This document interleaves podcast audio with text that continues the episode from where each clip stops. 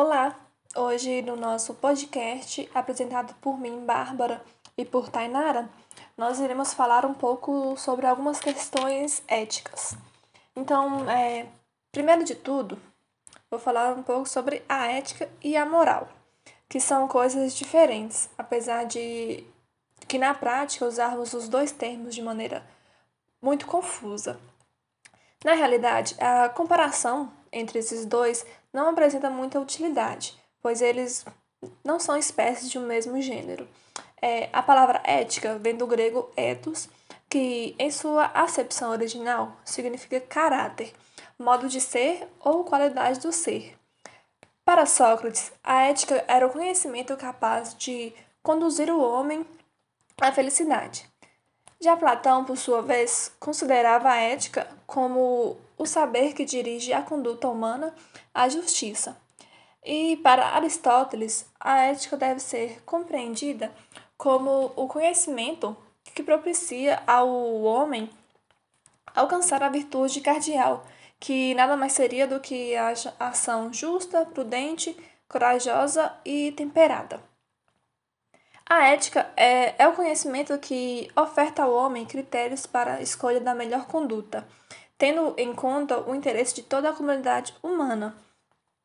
Se partirmos do pressuposto de que o homem busca uma vida equilibrada, orientada pelo bem comum, podemos dizer que a ética é a reflexão acerca de quais são as condutas virtuosas, boas e aceitáveis e de quais, e de quais não são e por isso devem ser evitadas. Já a palavra moral, por sua vez, originou-se da tradução do ethos para o latim mos, ou mores, no, no plural, que significa costume. O termo moral, no entanto, não traduz a palavra grega originária por completo. O ethos grego é, possui, possuía dois sentidos diferentes, mas relacionados. O primeiro era a interioridade do ato humano, ou seja, aquilo que que gera uma ação genuinamente humana e que brota a partir do sujeito moral, ou seja, ethos remete ao agir, à intenção. Por outro lado, havia também o sentido relacionado a questões dos hábitos, costumes, usos e regras, e que se materializa na assimilação social dos valores sobre uma ótica mais prática, voltada à prescrição de conduta. A tradução do termo ethos para nós não contemplou a dimensão pessoal do ato humano, é, incorporando apenas o sentido comunitário da atitude é, valorativa.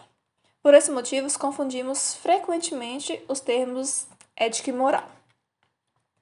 É, tanto ethos, caráter, e como mos, costume, indicam um tipo de comportamento que normalmente consideramos como não natural, adquirido por meio do exercício consciente e do hábito. Portanto, ética e moral dizem respeito a uma realidade humana construída histórica e socialmente por meio das relações coletivas dos seres humanos enquanto sociedade. No nosso dia a dia, dificilmente distinguimos os conceitos de ética e moral, mas vários estudiosos fazem essa distinção. Enquanto a ética está relacionada à reflexão com caráter especulativo, científico, a moral traduz essa reflexão em ação, tendo caráter normativo. É, a moral determina o nosso comportamento por meio de um sistema de prescrição de conduta. Nós adotamos uma conduta ou outra com base no sistema de valores enraizado em nossa consciência envolvendo ideias preconcebidas de certo e errado, que vão ao longo da vida guiar nossa conduta. Essa é a ideia de moral. Essa é a ideia de moral. Podemos definir a moral como um conjunto de preceitos ou regras para dirigir os atos humanos segundo a justiça e a equidade natural, ou seja, regras estabelecidas e aceitas pelas comunidades humanas num determinado momento histórico. Já a ética, por outro lado, é a parte da filosofia que se ocupa do comportamento moral do homem.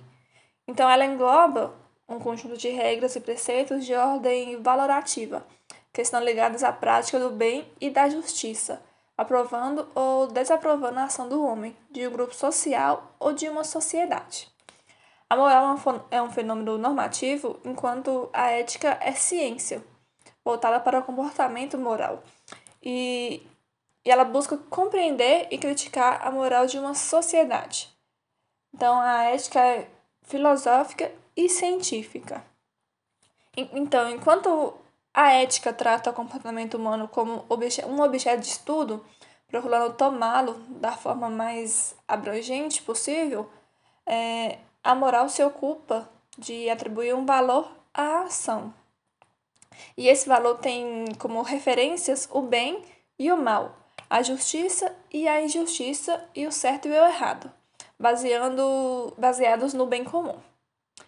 É, então, nós devemos partir da premissa de que o princípio fundamental da ética é fazer bem aos outros.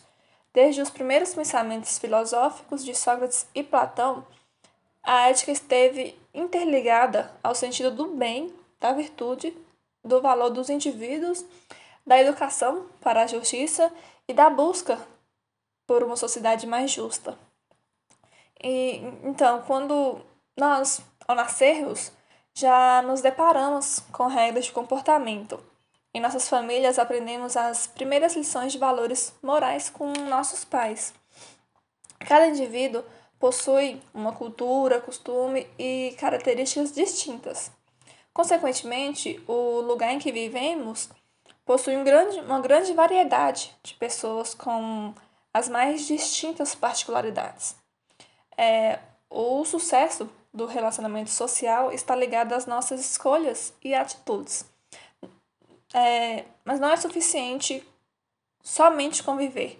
Temos que aceitar e respeitar as diferenças de todos os grupos que fazem parte de uma sociedade. É, em nosso país, ouvimos muitos, muito o falar naquele jeitinho brasileiro. E esse dito popular justifica busca justificar atitudes antiéticas que são contrárias à cidadania. É importante ressaltar que atos simples como jogar lixo no chão, não respeitar filas, estacionar em vagas exclusivas, entre outros, são mais do que falta de educação. Essas atitudes invadem o espaço coletivo e ultrapassam o limite da individualidade. Portanto, são atitudes antiéticas. E quando os princípios e quando os princípios éticos são seguidos, acontece uma boa convivência, uma convivência mais harmônica na sociedade. É, existem determinadas coisas que a pessoa deve fazer, mas não quer. Outras ela quer, mas não pode. E além das que ela pode, mas não deve. Tais dilemas éticos res respondem se a ação está ligada ao individualismo extremo e se os valores morais serão preservados ao realizar o ato.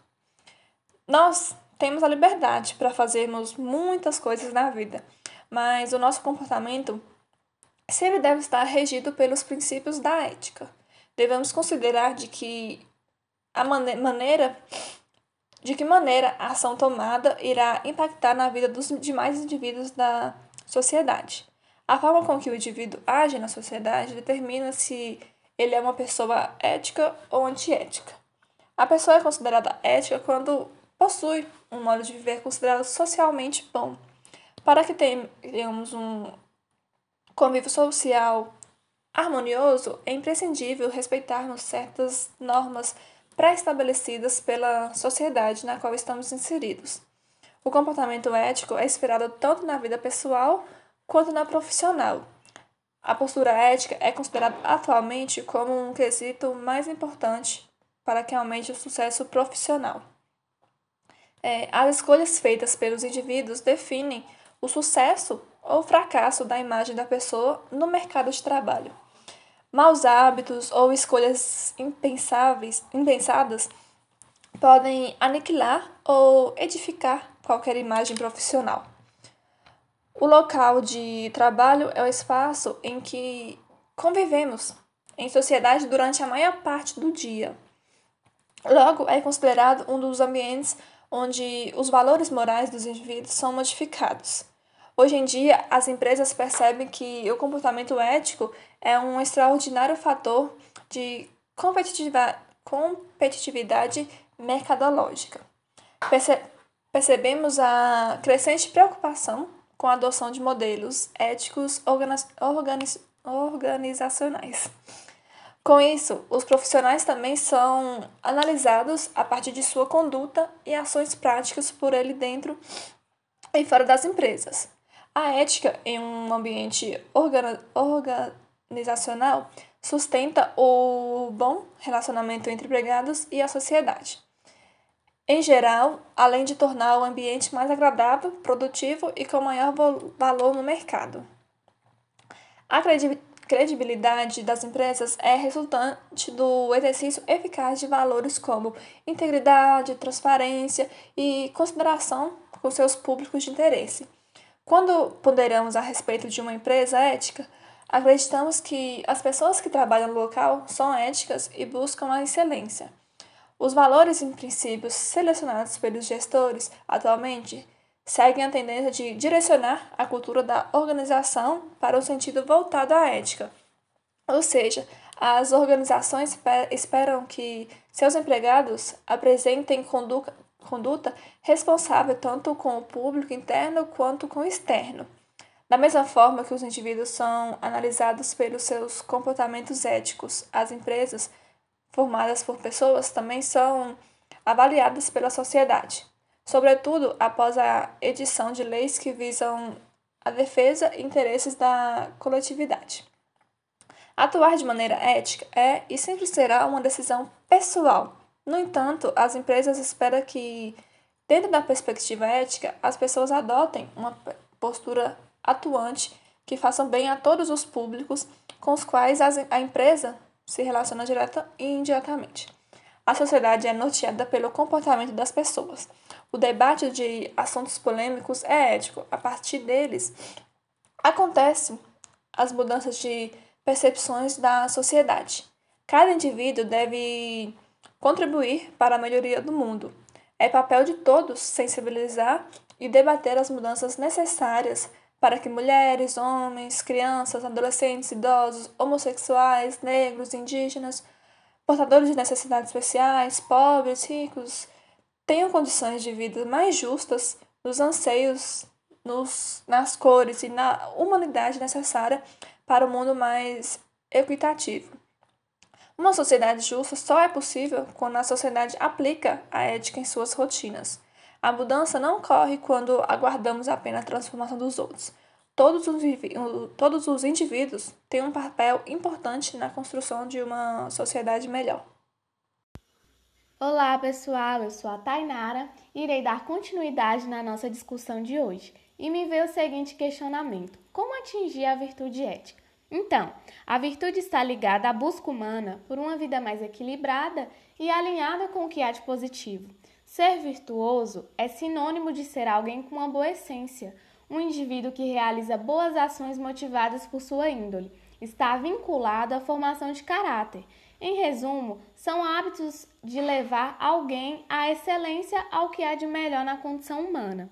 Dentre os hábitos virtuosos se destacam também a justiça, a persistência, o otimismo, a humildade, a bondade, a compaixão, a empatia, o perdão, a disciplina e a coragem. A virtude se contrapõe ao vício. Sendo assim, apenas para ilustrar essas diferenças, podemos citar a generosidade como virtude e seu extremo oposto, o egoísmo, como um vício. A paciência também é uma virtude e seu oposto, a ira, que também é um vício. Devemos estar constantemente buscando as atitudes virtuosas. Vale frisar que as virtudes não são universais, logo, devemos encontrar aquele que nos ajudarão a tornar a vida mais feliz e a ser um indivíduo mais preparado para o mundo. Porém, uma coisa é certa: elas devem funcionar como um mecanismo para ligar as outras pessoas de, de maneira positiva, contribuindo para melhorar resultados nas nossas relações. Desse modo, a virtude, virtude pode ser treinada e exercitada, conduzindo o indivíduo mais efetivamente para o bem comum e para a felicidade. É, e com isso é, surgiu o questionamento: será que os animais possuem ética? A noção ética animal expressa uma contradição nos termos. O animal ético, por definição, não é outro senão o homem, pois, ainda que reconheçamos e nos compadeçamos o sofrimento como aquilo que deve ser evitado, somos nós, somos nós, os humanos, os únicos seres capazes de reconhecer essa exigência da razão como um dever. Nenhum animal que não seja humano foi, é ou será capaz de compreender isso. O que determina o grau de moralidade de uma ação é a exigência exclusiva de seres racionais, livres e conscientes de suas intenções, dos meios pelos quais e dos fins para os quais toda ação tende a se realizar. E até o presente momento, nada no universo, a não ser os humanos, demonstrou o exercício dessa, dessas capacidades na hora de agir. Como já foi dito, desde o nascimento nos é ensinado o que é certo e errado e a partir disso reproduzimos os valores impostos pela sociedade. Desse modo, a discussão sobre os valores morais se mantém em posição de destaque, visto que a sua compreensão é muito importante para o bom funcionamento da sociedade como um todo. Mas como e quando ficou definido o que é correto e o que é considerado errado do ponto de vista social? Tanto religião quanto o livre-arbítrio do homem se relacionam com a construção dos ideais de ética e moral, sendo que estes são passados de geração para geração, uma linha perpétua de integração em nossa sociedade. A religião oferece ao homem os pilares necessários para a interpretação sobre a distinção entre o certo e o errado, e o homem cabe o livre-arbítrio e bom senso para moldar estes pilares de acordo com as necessidades coletivas.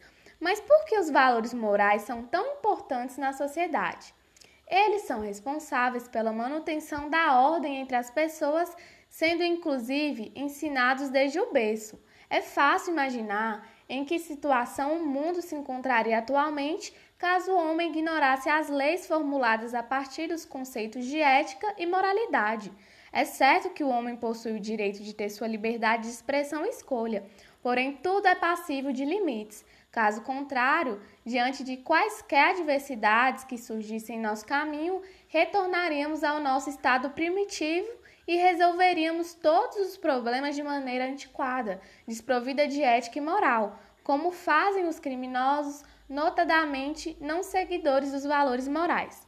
Portanto, depois de tudo que foi debatido no podcast de hoje, concluímos que o valor moral, além de ser um instrumento indispensável para o bom funcionamento da sociedade e integração dos indivíduos nela, também significa respeito à vida, à nossa vida e à vida das pessoas ao nosso redor.